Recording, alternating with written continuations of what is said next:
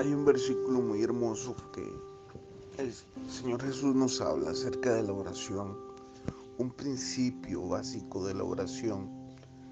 Está en Mateo 6:6 dice, pero tú cuando te pongas a orar, entra en tu cuarto, cierra la puerta y ora a tu Padre que está en lo secreto.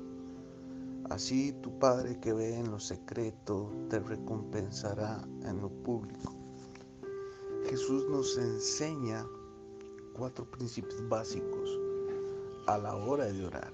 Ahora, esto no es una receta mágica o es algo, una fórmula maravillosa o algo que, si tú haces, Dios se moverá. No, no, son principios que podemos poner en práctica para poder comenzar un día en oración.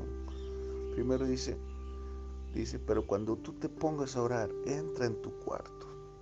El cuarto representa lo íntimo, representa eh, lo privado, lo secreto, lo que nadie conoce de ti.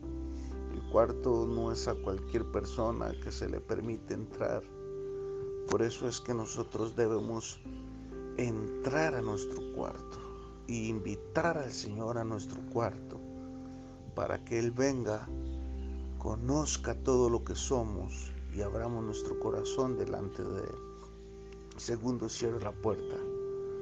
Toda distracción, toda ansiedad, toda desesperación, eh, toda preocupación debemos cerrarla para que no nos estorbe a la hora de orar. Dice, así tu Padre que ve en lo secreto Dios actúa en lo secreto, camina en lo secreto, ve en lo secreto. Que Él vea nuestro secreto, que vea nuestro mundo interior que nadie conoce.